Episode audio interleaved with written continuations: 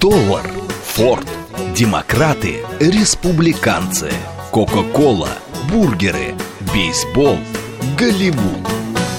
Что такое США и что значит быть американцем? Как устроена жизнь в Америке? Чем отличаются их проблемы от наших?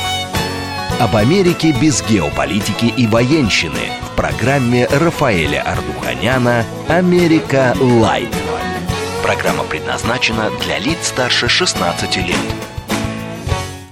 Добрый вечер, уважаемые радиослушатели. Радиостанция «Говорит Москва», передача «Америка Light». Меня зовут Рафаэль Ардуханян, я автор и ведущий этой передачи. Как мы уже объявляли сегодня утром, сегодня мы с вами поговорим о макартизме. Я надеюсь, вы, те из вас, кто следит за нашими передачами, и э, вы, наверное, сразу догадались, что эта передача сделана по заявкам одного из нашего радиослушателя где-то месяц, больше месяца назад, по-моему, он прислал нам сообщение. Я надеюсь, что э, я, к сожалению, не знаю имени. Вы знаете, что все звонки, ваши сообщения для меня не анонимны или под них я не выбираю никогда. Но когда вижу хорошую идею, тем более, когда она поддерживается вами, то я с огромным удовольствием ее реализую. Тем более, что, естественно, у нас есть очень хороший повод. Потому что приблизительно 70 лет тому назад как раз и началось все это безобразие. Многие специалисты считают 1953 год, это как раз вот самый расцвет, бум макартизма. И, конечно же, в очень большой степени ситуация, которая складывалась тогда в Соединенных Штатах Америки, прежде всего внутренняя ситуация, внутриполитическая повестка, бог мой, как же она совпадает сейчас, как же она нам напоминает то, что происходит сейчас в Соединенных Штатах Америки. Вот исходя из этих данных из этих, так сказать, инициатив я, собственно говоря, и подготовил передачу. Считаю, что ее очень и очень уместно, и хочу заранее поблагодарить пока нашего неизвестного а, слушателя, который предложил эту тему, что называется в, жилу все это получилось. У нас передача «Диалог», как вы сами понимаете, смс-портал 925-8888-94-8, телеграмм для сообщений «Говорит МСК бот», прямой эфир 495-7373-94-8, телеграм-канал «Радио говорит МСК», ютуб-канал «Говорит Москва». Подключайтесь, звоните, присылайте сообщения, буду рад услышать ваши комментарии, вашу критику, ваши вопросы. Макартизм. Ну, казалось бы, Конечно же, американский истеблишмент в середине 20 века, сразу после Второй мировой войны, он переживал, ну, прямо скажем, непростые времена. С одной стороны, по итогам Второй мировой войны почти половина Европы, фактически вся Восточная Европа, она была под мощным влиянием Советского Союза. С другой стороны, в, в 1949 году, по-моему, Китай объявил о создании Китайской Народной Республики, где идеология тоже была коммунизм провозглашена.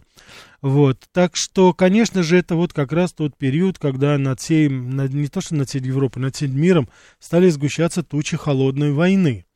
И, конечно же, э, риторика американских политиков становилась все более радикальной. И в основном лозунгом было это, собственно говоря, ничего не изменилось с того времени, это спасение демократии от угрозы мирового коммунизма. Но я сейчас попытаюсь, вот как раз говоря о маккартизме, естественно, это явление связано с именем сенатора Маккартни, который, собственно говоря, и не то чтобы он был инициировал как бы это все, потому что я вот здесь вам покажу, что все-таки это и до него уже начиналось. Но это вот в какой-то степени таким, как сейчас любят говорить, фронтмен. Это вот человек, яр представитель как раз вот этого движения. Это человек, который был публичной фигурой номер один, и именно с его, с его именем связывают абсолютно все, что тогда творилось в Америке. А творилось там страшные вещи, творилась самая настоящая охота на ведьм, причем абсолютно во всех сферах. Армия, а, государственный департамент, то есть Министерство иностранных дел, Голливуд, я вам назову фамилии, которые известны всему миру и которые пострадали в той или иной степени от вот этого, от этих гонений, которые тогда были. Началось все, конечно, не в 1953 году, а началось все это еще в 1947 году, когда э, комиссия по расследованию антиамериканской деятельности, она именно тогда уже начинала действовать, она подготовила такой своеобразный реестр. И туда попали люди, которые поддерживают коммунистические взгляды. Вот. И впоследствии я просто хочу сказать, чтобы мы с вами прекрасно понимали, вот эта иллюстрация, то, что сейчас происходит, это все было абсолютно а, гармонично, если так можно высказаться, вкраплено в политическое тело Америки. Тогда за твои взгляды, если ты поддерживал коммунистов, если ты в какой-то степени, и не только коммунистов, и анархистов, социалистическое движение, то есть это как такая, знаете, красная тряпка была. Вам запрещали занимать государственные должности, должности в Соединенных Штатах. И, но на этом, конечно же, не остановилось. В 1949 году проходит процесс над лидерами коммунистической партии. А я хочу сказать, что тогда, конечно же, влияние Советского Союза было колоссально. Ну, тогда люди прекрасно помнили, кто действительно сломал хребет фашистам, нацистам тогда в, в особых, так сказать, вот этих вот риторики, которые сейчас мы слышим иногда, ну, Англия, ладно, это уж, как говорится, как бог, или там Франция еще иногда, так сказать, там подтягивает, но в Америке вот в последнее время очень любят говорить, мы победили нацизм, мы, и поэтому недавнее выступление Э, Роберта Кеннеди-младшего для меня было, ну, потрясением, потому что этот человек, так сказать, привел фразу, которую говорил Джон Кеннеди, и, так сказать, совершенно резонно говорил о том, что это не мы, это Советский Союз прежде всего победил нацизм, а мы, так сказать, вступили только позже. То есть вот такая вот критическая оценка э, процессов, которые тогда происходили, историческая оценка, она еще тогда была свойственна людям. Но вот именно тогда, именно тогда идеологический политический истеблишмент Соединенных Штатов стал бороться против вот этого идеи, это распространения. И это было, поверьте, не какое-то, знаете, э, какое-то экзистенциальное противостояние, там кто-то, знаете, там э, боролся тогда за права там капиталистического строя или еще что-то. Просто тогда они прекрасно понимали, люди, которые пытались контролировать весь мир, они прекрасно понимали, что вот эта идея социальной справедливости, которую нес в очень большой степени социалистическая и коммунистическая идея, я сейчас это, э, так сказать, э, не собираюсь э, вступать в дискуссию по поводу сталинского, так сказать, режима, какие там были. Я просто говорю сейчас об идее самой. Вот эта идея, так сказать, социального а, равенства, она тогда доминировала. Очень многие люди а, во всем мире, они видели, что это действительно в какой-то степени связывали будущее своих стран именно с этим. Это не только в Европе, это было потом.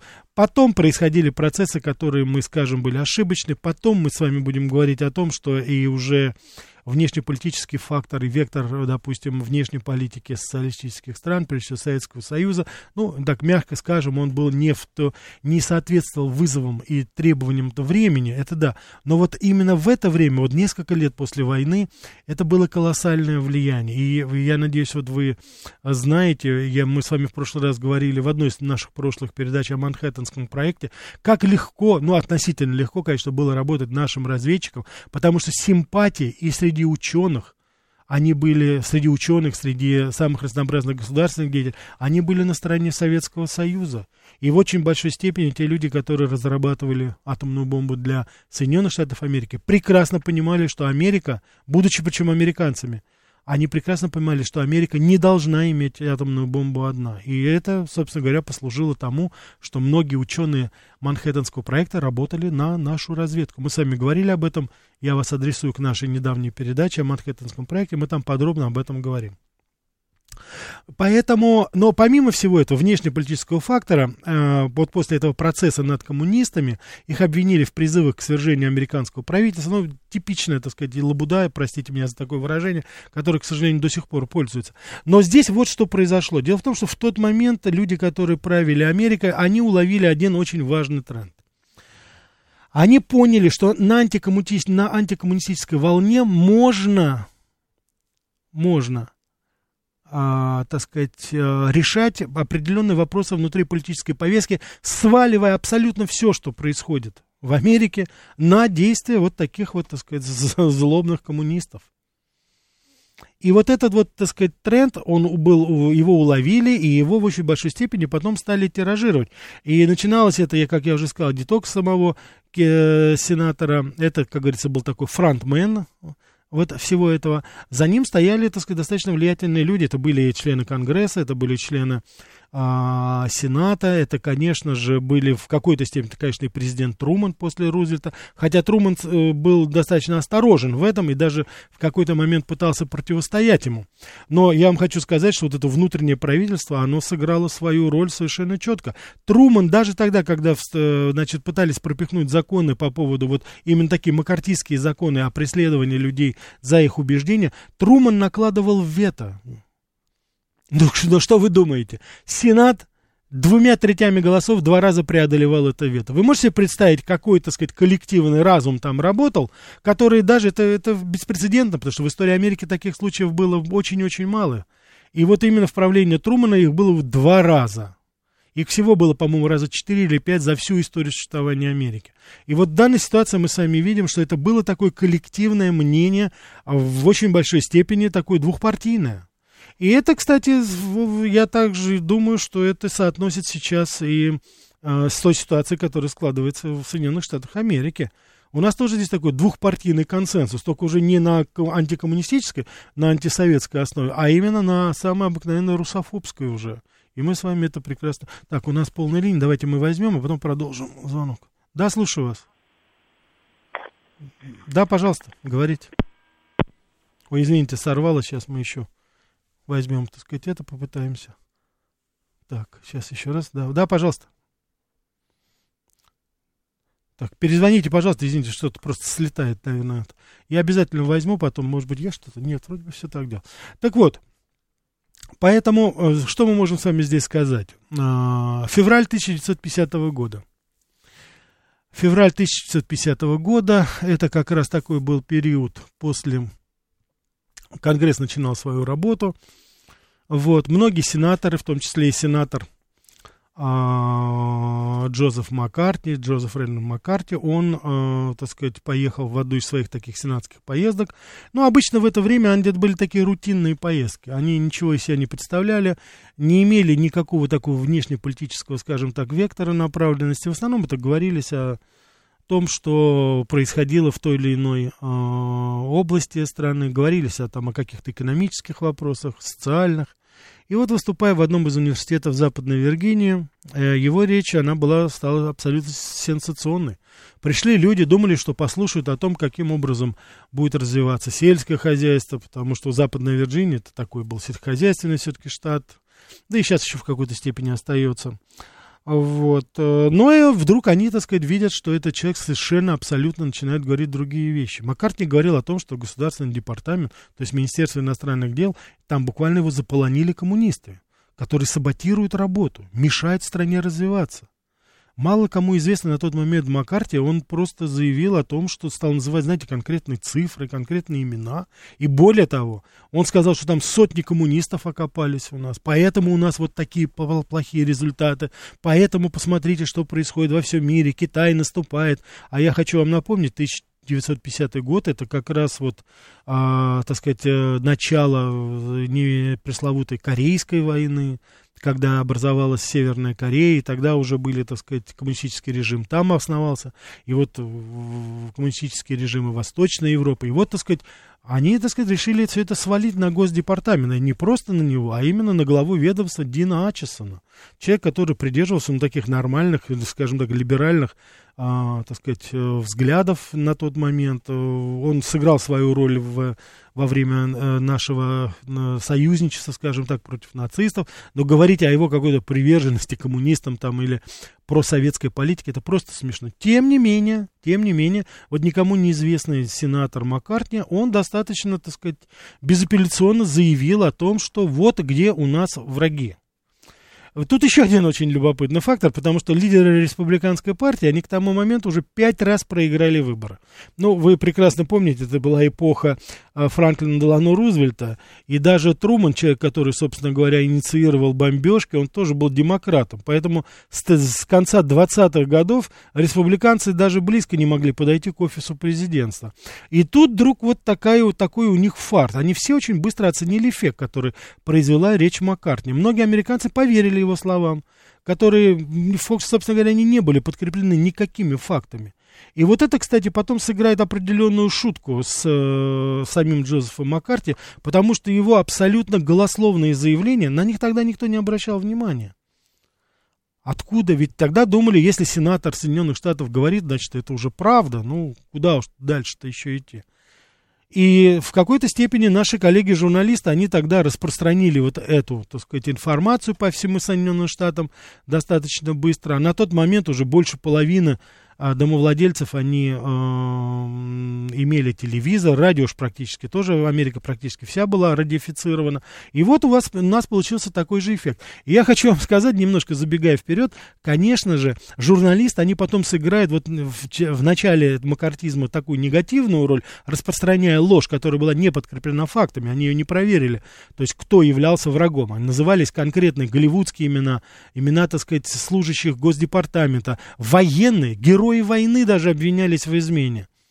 Они, так сказать, это все распространили, что называется, поверив, взя, поверив на слово, никому неизвестному сенатору, такому достаточно одиозному человеку, алкоголику законченному, но тем не менее, вот видите, вот легло это на благоприятную почву. Но потом надо отдать должное, и журналисты, те же самые журналисты, когда они немножечко протрезвели, конечно, после такого, э, скажем так, похмелья, охоты на ведьм, они, конечно, потом, и они были той ведущей силой, которая сокрушила потом Маккартез. Но сокрушила формально, конечно, а ни в коей мере не, а, так сказать, ни в коей мере не по сути, потому что, как мы сами вот сейчас понимаем, у нас это, к сожалению, дело Маккарти цветет у нас, как говорится, живет и процветает. Что делать? Так, давайте еще раз попытаемся взять. Да, слушаю вас. Алло. Да-да-да, говорите. Да. Алкоголики двигатель политического прогресса. Это а вообще... это да, это у нас наркоман. А вы обратили внимание, наркоманы и алкоголики, ничего не меняется. Кто у нас там двигает? Да, смотрите, очень интересная вещь по, по макартизму. Знаете, дело в том, что я примерно, ну, как бы вот э, понимаю логику исторического как бы периода, когда эта тематика возникла. Дело в том, что, так сказать, э, было беспрецедентное скажем так, объединение э, СССР и Китая угу. именно вот в этот период. Именно в этот период. Угу. По сути дела, так сказать, э, КПК и, так сказать, русский китаец братья навек, и, в общем, беспрецедентные были отношения до того, как Хрущев поссорился, это еще был, так сказать, Сталин, 50-й год в полный Да, рост. да, да. Вот, и, соответственно, так сказать, вот мне кажется, что вот эта вот вся риторика и вот это вот все течения, они просто, так сказать, были отработаны на тему э, вот сближения СССР и Китая. И одновременно ведь, так сказать, были очень серьезные национально-освободительные, скажем так, процессы и процессы демократизации в Индии в этом же периоде. Ну, антиколониальный, да, безусловно, как раз уже да, Индия уже была да. независима, да. Индия уже была независима. Угу. И, в общем-то, так сказать, а независимо что значит? Это значит, так сказать, английское влияние в э, Индокитае, так сказать, вот в этом вот регионе, оно, так сказать, ну, скажем так, падало, да? Да. И вот мне кажется, что все-таки вот это вот не то, что там человек стакан лупил и, так сказать, рассказал, что кругом ему мерещатся коммунисты. Нет. Мне кажется, что это был какой-то очень серьезный социально-политический заказ, когда, так сказать, получилось так, что, ну давайте так говорить, Индия, Китай и СССР, это уже тогда был миллиард. Да. По населению. Да. да? Угу. А обобщенный, э, так, в те годы, знаете, как считался обобщенный, значит, э, индекс, показатель обороноспособности страны? В те годы считалось так. Территория народонаселения? Нет, нет, численность населения умножить на количество выплавляемой стали. Но вы сейчас, я понял, что вы имеете в виду, вы сейчас говорите экономическая составляющая. Нет, это не экономическая составляющая, это составляющая, так сказать, как бы вот того, что, так сказать, вот на тот вот момент, какой политический пазл, какая политическая картина складывалась, сложилась так, что примерно к 50-му году миллиард населения был, ну, будем так говорить, так сказать, на как бы коммунистической волне. Вот, собственно, откуда, мне кажется, так сказать, как бы глубокие корни вот этого раста. Хорошо, я понял, да, спасибо. Спасибо, да. Ну, по-моему, вот я и как раз и говорил о том, что это как раз эта идея, она была внутри истеблишмента, и она как раз, так сказать, упала, что называется, на благодатную почву. Здесь я с вами согласен, и, по-моему, это не противоречит тому, что я сказал. Да, слушаю вас. Абсолютно. Да, да, слушаю вас. Да, соскочила, извиняюсь, сейчас. Перезвоните, обязательно сейчас возьмем еще. Так, значит, а, в чем же был суть, собственно говоря, идеи макартизма? Она была достаточно проста. Любая проблема, как я уже говорил, которая существовала в американском обществе, он все это сводил к происку коммунистов. То же самое вплоть называя даже конкретные имена, конкретные э, э, фигуры, и, так сказать, говоря об этом и указывая совершенно конкретно пальцем на того, кто же виноват во всем, во всем этом. Давайте мы еще возьмем. Да, слушаю вас. Здравствуйте, меня зовут Анна. Анна, добрый вечер. Рад вас слышать. Спасибо большое. Рафаэль Никитич, в общем, в миллиардах я ничего не понимаю, ставлю ставлю половине тем более. Да. Скажите мне состояние. Ну ладно, Артур Миллер. Ну ладно, Поль Робсон. Да. За что пострадали Брест и Чаплин? Вот этих-то за что, а? Да. Анна, спасибо. Анна, спасибо вам большое за вопрос. Анна уже сейчас назвала, как бы опережая, назвала тех жертв макартизма. Тем более, что Бертоль Брехт один из немногих, кто давал показания в этой комиссии. Остальные очень многие отказались в знак протеста. Поэтому вот за что, что называется Бертольда Брехта и Чарли Чаплина, это просто непонятно. Но в очень большой степени, конечно, это было, ну, сама атмосфера в Голливуде, она была достаточно такая либеральная, левая. По идее коммунизма были очень популярны тогда там. И, конечно же, это просто, я думаю, люди попали под общую, что называется, раздачу. Вот. И мы, я попозже немножко обязательно поговорю, вот уже мы конкретно, наверное, будем говорить имена, и я назову уже, вы будете удивлены, я, я думаю, уважаемые радиослушатели, кто пострадал и кого обвиняли там, не то что в связях, а в том, что они являются самыми настоящими коммунистами и так далее, и так далее. Значит, что потом происходило? Труман, как раз тогда, будучи президентом, я хочу вам напомнить, что Гарри Труман был, стал президентом сразу после Франклина Делано Рузвельта после его скоропостижной смерти в 1945 году. А вот потом уже дальше в 1948 году а, Труман переизбрался до 1952 года, вплоть до того, когда стал уже президентом Дуайт Эйзенхауэр, который придерживался все-таки республиканских взглядов, хотя он был такой выдвиженец двухпартийный. Его, так сказать, ну, авторитет на тот момент Эйзенхауэра был беспрекословен.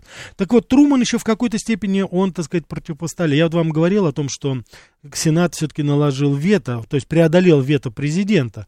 Был закон об иммиграции и и он как раз подразумевал введение очень жестких ограничительных мер для тех, кто хочет переехать в США. И вот в очень большой степени Чарли Чаплин, о котором наша уважаемая радиослушательница Анна говорила, он как раз ведь что произошло? У него была грин-карта, и он, так сказать, был замечен на различных мероприятиях, которые организовывались люди, которые симпатизировали коммунистам.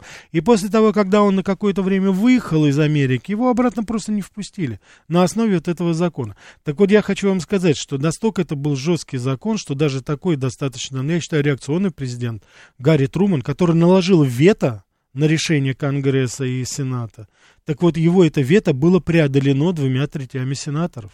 Это, что называется, последняя инстанция исполнительной власти. То есть я вот хочу сейчас еще рассказать, и возвращаясь вот к ремарке, которую, э, которую сделал наш радиослушатель, который звонил первым, о том, что, э, что это, конечно же, было, так сказать, такое, скажем так, не спонтанное решение, уж тем более это не было какой-то субъективной такой оценки, там, сенатора, допустим, Джозефа Маккарт. Да нет, это было вот именно, так сказать, состояние общества на тот момент. Оно требовало, вот истеблишмент, он понимал, что надо каким-то образом остановить такую популярность, которая, так сказать, э, по всему миру распространялась о Советском Союзе. Идеи социализма, еще раз хочу повторить, вот социального равенства, они тогда доминировали. И, конечно же, вот опять же апеллирую к нашему звонку нашего радиослушателя, там это, конечно же, и помимо, что это было э, идеологическое, допустим, так сказать, там социалистическое или коммунистическое движение в Европе или, допустим, в Азии, или я приводил вам примеры Китая, там, Северной Кореи, это еще легло на основу зарождающегося тогда антиколониального движения, во главе которого, безусловно, стояла Индия, которая в конце 40-х годов получила свою независимость. Я думаю, вы все прекрасно знаете вот э, историю Махатма Ганди. Это в очень большой степени это как раз было предопределено именно этим. У Махатма Ганди там сложно у него была, так сказать, концепция, э, скажем так, не, не, не совсем можно там соглашаться, но, конечно же, в очень большой степени он взял очень много именно из этой социальной повестки, социалистической, коммунистической идеи. Так что здесь это, конечно, в очень большой степени говорило именно вот о таком влиянии. И э, когда вот в 1952 году пришел уже к власти Эйзенхауэр, то, конечно, администрация нового президента, они по достоинству оценили, насколько это может быть полезно. И фактически вот на тот момент макартизм становится официальной идеологией в Соединенных Штатах. И вот так в США, собственно говоря, началась масштабная кампания по преследованию инакомыслящих. Так что вот откуда и когда это все начиналось. Сейчас я вам предлагаю послушать выпуск новостей, а потом мы с вами продолжим. Что такое США и что значит быть американцем? Как устроена жизнь в Америке? Чем отличаются их проблемы от наших? Об Америке без геополитики и военщины в программе Рафаэля Ардуханяна «Америка. Light». Добрый вечер, уважаемые радиослушатели. Радиостанция «Говорит Москва», передача «Америка Light». Меня зовут Рафаэль Ардуханян, автор и ведущий этой передачи. Сегодня мы с вами говорим о макартизме, 70 лет тому назад как раз был пик этого явления в американской жизни. Явление, которое сейчас вспоминается с достаточно таким чувством стыда многими американцами. Но я хочу сказать, что то, что сейчас происходит в Америке, это, что называется, постучали снизу. Потому что тот байденизм, который сейчас у нас есть, это уже не против идеологии, это уже не против чего, это уже против конкретно самого определения Россия, российская, русская, что-то. Так что, как видите, как ни странно, говоря вот об этом явлении, я в какой-то степени сейчас подвожу черту, и для меня теперь макартизм это не синоним там гонения на ведьм, по сравнению с тем, что сейчас происходит в Америке, когда слово вообще русский-то произнести нельзя. А, вот, так что, конечно же, это, и причем я это, простите, на собственном опыте испытал, у меня были достаточно обширные связи с моими коллегами в Америке, и вот сейчас, если они иногда звонят и просят прокомментировать, то они мне всегда просят, можно мы не будем называть, что ты российский журналист. На что они отвечают, конечно, ответ нет, нельзя. Так что вот так вот это все сейчас происходит. Позвольте прочитать ваше здесь послание. Очень много здесь сообщений к нам пришло. Вот, мне не нравится макартизм. Ну, отлично, хорошо а, значит, 70, 17.01. А как поживает товарищ Гесхол Коммунистическая партия США. Ну, товарищ Гесхол умер. Кстати, вот здесь вот у нас просят наши радиослушатели сделать передачу о Гесхоле. Гесхол это бывший руководитель Коммунистической партии э, Соединенных Штатов Америки. Он был у нас я помню прекрасно его приезд в Союз, он скончался, его сейчас нет. И если вот вас интересует тема, скажем так, лидеры коммунистов в Соединенных Штатах Америки, уважаемые радиослушатели, вы знаете, все для вас, так что мы с удовольствием, я и эту передачу сделаю. Роман пишет, добрый вечер, пара вопросов. Была ли передача про Великую депрессию? Вы говорили об участии США во Второй мировой войне, с самого начала. Да, была передача и про Великую депрессию, и про Второй фронт у нас была, так что просто поднимите архивы, там есть очень много у нас. Мы отдельно говорили о Втором фронте и о Ленд-Лизе мы говорили отдельно, так что поинтересуйтесь, там у нас материалы есть. Если интересует, если еще хотите, то присылайте, мы, может быть, так сказать, тогда повторим, или, может быть, с учетом новых данных, мы, может быть, сделаем еще одну передачу. Лазон пишет, сенатор США это матерый капиталист, они действительно боялись коммунистов, если бы к власти пришли коммунисты, они лишились бы своего капитала. Но, безусловно, безусловно, это была совершенно конкретная, так сказать, э, беда вот на это. Так что здесь их опасения были абсолютно, на мой взгляд, обоснованы. Так, вот у нас э, новый, по-моему, наш радиослушатель Строгинский пишет что все беды России за действия США. Он намекает на то, что у нас сейчас здесь тоже макартизм, я так понимаю, да, господин Строгинский? И вы приводите в примеры ток-шоу федеральных каналов, я не хочу просто ни, никого рекламировать, и вы говорите, что вот у нас здесь сейчас, я так понимаю, тоже, да, у нас макартизм. Вы действительно считаете вот по этим нашим так называемым испугавшимся, кто уехал, приехал. Вы что, вы действительно думаете, что мы что, закрываем границу, мы что, их лишаем гражданства, мы что, их э, вызываем в Госдуму на допросы? Вы, вы действительно считаете это так? Кстати, вот э, наша уважаемая радиослушница Анна спросила, а что случилось с Чарли Чаплином? А Чарли Чаплин всего лишь поддерживал контакты в 1942 году. Он активно выступал за создание, за открытие Второго фронта и собирал деньги на нужды Второго фронта будучи евреем по национальности, он очень активно участвовал, потому что Чарли Чаплин прекрасно понимал, кто спасает евреев, в, э, так сказать, во время войны, задолго до того, как э, дедушка господина Блинкина увидел негра-танкиста, скажем так. И вот за это именно он, так сказать, и пострадал, потому что он, по-моему, в 1952 году он выехал в Лондон на получение какой-то премии. И по инициативе Эдгара Гувера, который за ним следил еще с 20-х годов за Чарли Чаплином, они его просто не впустили. Вот, господин Строгинский, у нас есть, да, такие прецеденты, о которых вы говорите? Мы кого-то лишаем гражданства, мы кого-то не пускаем. Так что вы будьте осторожны в ваших оценках, потому что так лихо что-то бросить, сказать, это полдела. Надо же это еще и фактами какими-то подкреплять. Это вот Ольга отвечает, Ольга пишет, а Чаплин-то за что? Вот я как раз и ответил, за что, что называется Чаплин, да? Григорий Санкт-Петербурга пишет, жертва макартизма это бывший фанаты Леннона не совсем понимаю, о чем, что, что вы говорите, да. Если бы американцы тогда смогли посмотреть на лидера наших современных коммунистов, у них бы пропало всякое беспокойство по поводу этой идеи. Стратегический инвестор. Ну, это ваше мнение. Так, давайте мы ответим, у нас полная линия. Да, слушаю вас. Ну, добрый вечер, э, Рафаэль. Вы знаете, тема очень интересная, да, потому что она очень может перекликаться и с прошлым, и с настоящим, и с возможным. Я очень рад, что вы это подметили. Спасибо. Я именно вот так и планировал передачу. Да, да вот я как раз мой вопрос именно в этой плоскости будет поставлен. Вот э, сейчас, э, будьте добры, э, я только сейчас подключилась к вашей передаче, возможно, это э, перечислили. Просто по пунктам. В чем состояла практика макартизма? Запрет на профессии, посадка в тюрьму, значит, э, и все, что с этим связано. Э, людей вынуждали там вообще выезжать из Соединенных Штатов под разным... А, общественная обструкция, которая мешала жить, значит, семьям этих людей, на которых указывал Маккартни. Я понял, да. И, и я... еще, извините, пожалуйста, да. и, и еще продолжение. Вот я же преамбула какая у меня была. Как это связано с, про... с прошлым и возможным будущим? Значит, вот с прошлым меня интересует. Вы же историю хорошо знаете, э, значит, э, советского периода.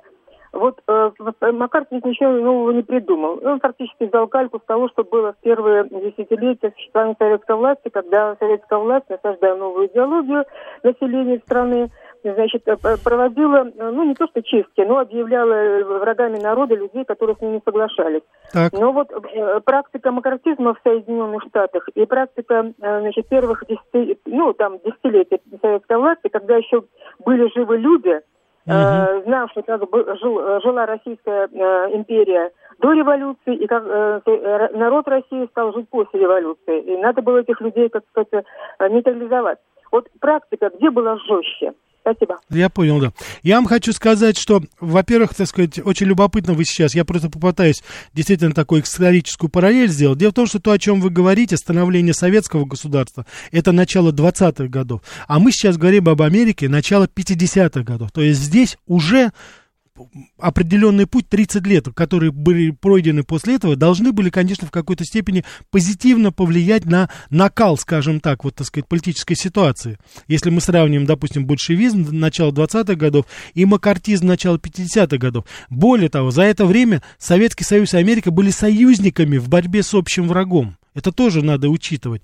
И вот если мы с вами сейчас проведем эту параллель, то с моей точки зрения, политика макартизма, она была гораздо более подлее и гораздо она была более э, жестока. Ну вот судите сами, во время э, макартизма сотни людей были вынуждены покинуть свои должности. Масштабные зачистки везде проходили, вплоть до Верховного суда. Абсолютно все, как говорится, сферы деятельности Америки были подвергнуты именно этим. Был закон о внутренней безопасности. Это вот еще, я вам говорил закон о миграции, вы спрашиваете, что конкретно было. Конкретно закон о внутренней безопасности, на него тоже Труман успел наложить вето. Но и это вето было преодолено Сенатом, более две трети сенаторов проголосовали голосовали за его прежде. Что имелось в виду? Значит, зачистки проходили в государственных структурах, профсоюзах, университетах. Заслуженные преподаватели их изгонялись оттуда, которые в какой-то степени были связаны с коммунизмом, с коммунистической партией или с коммунистической идеологией, были заподозрены даже в этом. Более того, из публичных библиотек да, стали изымать литературу содержание показалось подозрительным. Под запретом, я вот сейчас не помню точную цифру, но десятки тысяч книг были, 30 или 40 тысяч книг были под запретом. Но вот вы сравните сейчас с тем, что было в 20-е годы, Сравните с тем, что было в 40-е годы в Америке, и у вас будет совершенно четкая картина. А теперь сравните с тем, что происходит сейчас в Европе. Когда люди, которые заканчивали российские вузы, люди, которые в той или иной степени связаны сейчас с Россией, посмотрите, как они сейчас изгоняются абсолютно из всех институтов государственной власти и в Европе, и в Соединенных Штатах. Вы посмотрите, как замыкается вот этот круг э, я не знаю, это уже не макартизм, это уже совершенно по-другому называется. Это та самая вот Оруэлловская, мне кажется, концепция, о которой он говорил, концепция тоталитарного общества, которая полностью подавляет личность и раздавливает его во всех абсолютно проявлениях, лишает его и политического, и социального, и экономического статуса. Вот то, что мы с вами сейчас видим. Мне кажется, здесь это достаточно, э, на мой взгляд, по крайней мере, вот эта связь очевидна. И я еще раз хочу повторить, апогей для меня это не макартизм 50-х годов. Апогей для меня сейчас, вот на данный момент, это байденизм, это то, что сейчас происходит. Мы с вами прекрасно это, по-моему, все видим. Давайте мы еще возьмем, а потом продолжим. Да, слушаю вас. Э, добрый вечер. Добрый вечер. Да, я абсолютно соглашусь, что вот прямая параллель с сегодняшним днем Америки между макартизмом и байденизмом, как вы сформулировали. Ну вот скажите, а наверняка за Маккартни, за одним сенатором, который все это, э, сказать, ну вот, э, э, спровоцировал это движение, ведь, наверное, стояло какое-то сильное реакционное лобби. Э, Конечно.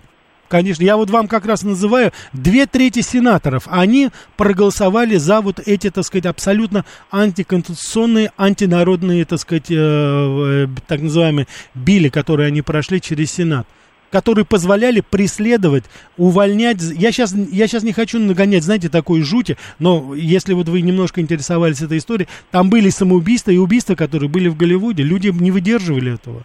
Это все было. Это вот именно вот эта, так сказать, истерия, чтобы, во-первых, э, скрыть проблемы, которые внутри Соединенных Штатов, это раз, а второе, это попытаться остановить вот влияние, такой, знаете, разлив, так сказать, вот э, и популярность идей социализма и коммунизма во всем мире. Вот я вам говорил, мы приводили здесь примеры с нашей радиослушательницы, и Северная Корея, и Китай, и Индия, и зарождающееся э, антиколониальное движение. Это же все было, вот выходило из этого, этой симпатии к идее социального равенства, социального и политического политического равенства.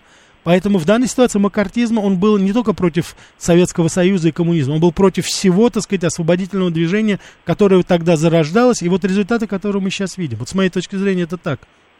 И сегодняшним днем вот в плане да. внешней политики тоже прямая параллель. Э, конечно, конечно, вы совершенно справедливо это, да, и замечаете, это абсолютно прямое. Причем я еще раз хочу повторить, макартизм, вот до недавнего времени, он для меня, вот я еще помню, так сказать, 80-е годы учебы в университете, для нас это был определенный показатель. Мы говорили о репрессиях, допустим, Сталина, мы говорили о макартизме, мы говорили вот об этих таких, знаете, радикальных, так сказать, действиях, которые предпринимались правительством против своих граждан, соотносили. Так вот сейчас то, что происходит в данный момент в Америке и во всей Европе, это еще хуже того, что было – Потому что во время макартизма ни один, допустим, там министр иностранных дел или государственный секретарь не мог заявить так, как заявил это Анна Лена Бербук, которая притворяется министром иностранных дел Германии. А мне наплевать, что думают избиратели, мы все равно будем делать то, что мы делаем на Украине. Вы понимаете, в чем дело? Вот, вот как вы вот это перешибете, как говорится? Какой плетью вы этот обух перешибете? Но это Пол, деградация Полностью, да, совершенно. И игнорирование интересов. Я сейчас не говорю и не хочу там быть апологетом, понятно. Кто-то там ведет такую политику, кто-то ведет другую политику, ради бога. Но когда вот игнорируется, я почему, я задаю вопрос, когда игнорируются интересы своих собственных граждан, не кого-то других, своих собственных граждан, чего мы ожидаем от них?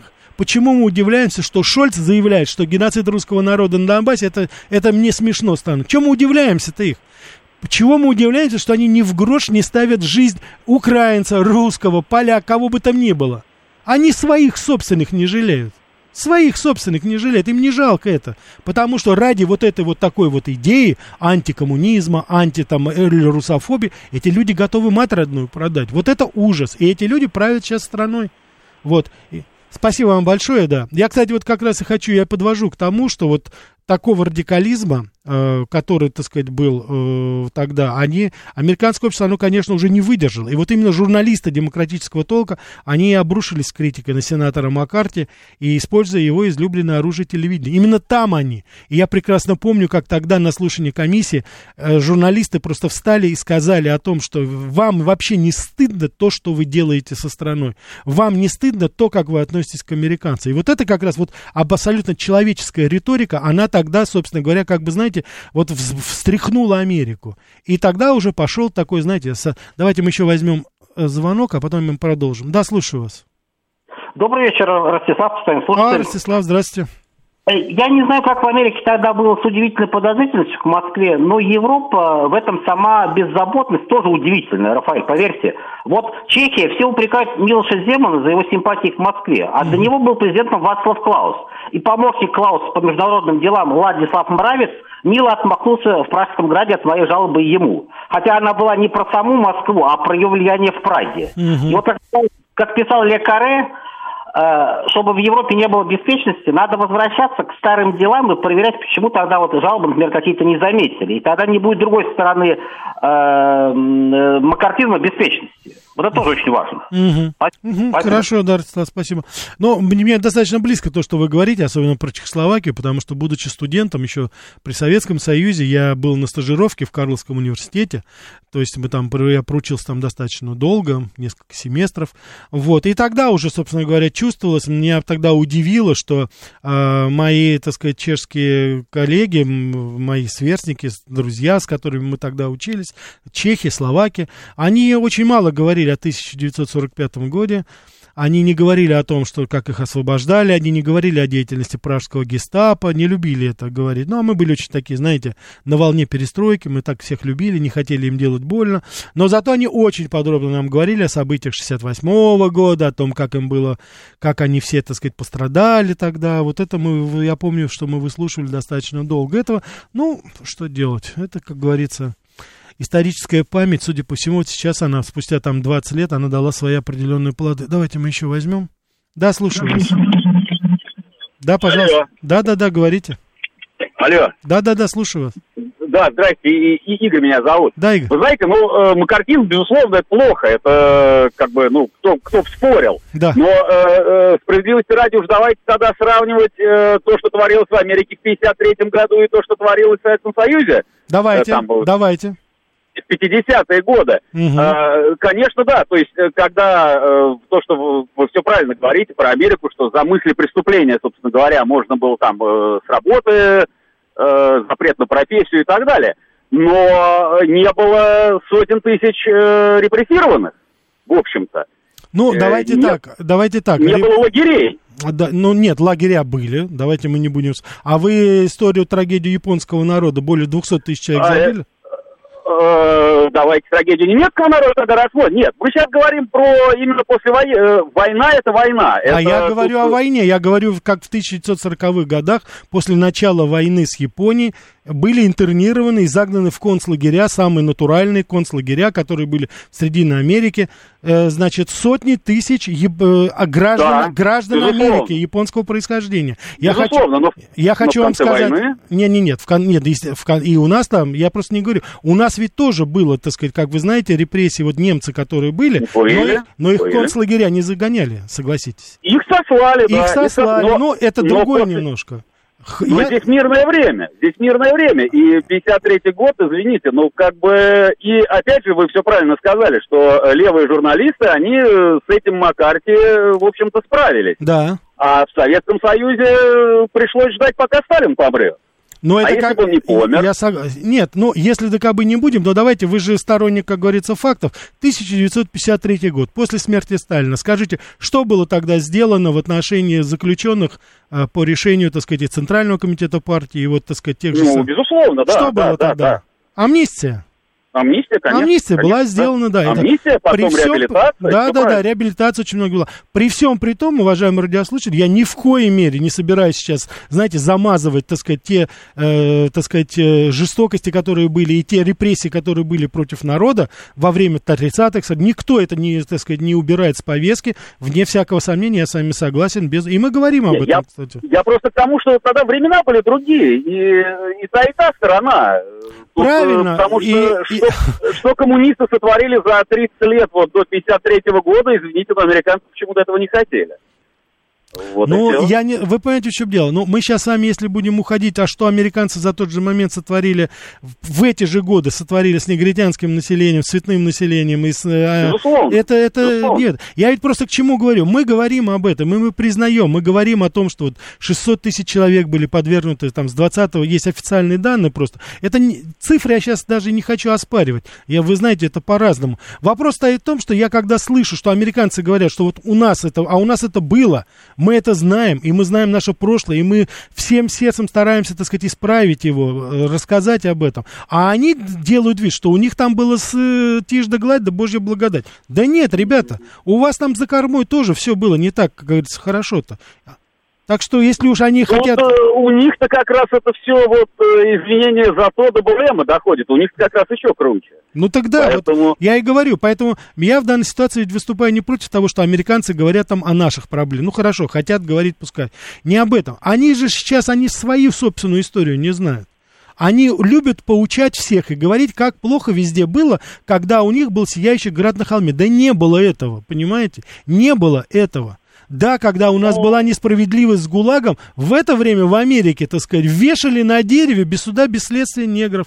Ну, было же это, было. Ну, вешать не вешали, но... Да как не да, вешали, да, как не вешали? Суд Линча, это что ж такое было-то? Последний ну, суд Линча это... состоялся в 68 году. Ну, о чем мы ну, государство же с этим боролось, это же за этим занималось не, да не как? государство. Да нет, ну как, как ну, так у нас же государство тоже боролось. Мы же тоже Ежова посадили, Егоду расстреляли, Ежова расстреляли. Э, Было? Ну, это была зачистка тех, кто, ну, там была зачистка постепенно. Формулировка была за перегибы, да, за перегибы в этом. Было же это? Ну, я, ну хорошо, это в любом, да, в любом да. случае звоните, поспорим еще. Спасибо вам. Спасибо. Да, так что еще раз хочу, так сказать, вам сказать, что, конечно, вот такого радикализма американское общество уже не выдержало. И, собственно говоря, журналисты, именно журналисты, они, так сказать, вот используя газеты, они уже, что называется, активно стали действовать против сенатора Маккарти и э, детально разобрали его обвинения в адрес очень многих деятелей того времени. И они, собственно говоря, пришли к выводу, что это вот э, то, что тогда произошло, это э, было все вранье. Вы понимаете, в чем дело? Это было самое настоящее вранье, подтасовка, которая, собственно говоря, и вот сыграла, так сказать, свою роль э, вот в этом, в этом деле. И, конечно же, вот мы уже с вами называем, так сказать, имена людей, которые тогда пострадали. Это известный писатель Артур Миллер, это, конечно же, и Чарли Чаплин, это и Бертоль Брех, который тогда пытался в какой-то степени даже сотрудничать, то есть он давал там показания в этой комиссии, хотя многие деятели Голливуда отказались от этого, и тем не менее вот это все продолжалось, понимаете, тогда, и, э, к сожалению, это все зашло достаточно далеко, но у самого, собственно говоря, э, Джозефа Маккартни, у него это было а, конец его был достаточно такой, знаете, трагичен, если так можно выразиться, потому что это человек, который совершенно а, что называется, уже закусив у дела, так сказать, пытался что-то предпринять, пытался доказывать, что его деятельность была в какой-то степени, собственно говоря, законна, но он фактически был, э, его когда обвинили в подтасовке фактов, Маккартин просто пропал с телеэкранов. Его стремительный взлет закончится также и стремительным падением, и более того, буквально спустя пару лет, по-моему, в 1957 году, он уже, у него был страшный запой, он ушел в страшный запой, вот это тоже, знаете, это от великого до смешного, и, собственно говоря, скончался, умер от цирроза печени. Хотя очень многие люди пострадали, но потом Голливуд пытался как-то, конечно, реабилитировать. После этого, вот мы говорили о нашей реабилитации, тогда тоже была эта реабилитация. В 1972 году Чарли Чаплину внучили, вручили почетный Оскар, его опять пригласили в Голливуд и извинились перед ним за то, что было, за то, что тогда происходило. И в какой-то степени до сих пор Америка пытается загладить это. Но я еще раз хочу повторить, макартизм это не самое страшное, что было и есть в Америке все мне кажется, что сейчас наступили времена, которые гораздо хуже и трагичнее макартизма. Я бы хотел на это обратить внимание, уважаемые радиослушатели, потому что то, что сейчас происходит по сравнению с тем, что было, это никакого абсолютно сравнения. К глубокому сожалению, и как я еще раз хотел повторить, макартизм достиг дна, но оттуда снизу постучался байденизм, если можно так сказать. Всего вам самого доброго, хороших выходных. Завтра в 14.00 Джон Бон Джови, дискотека.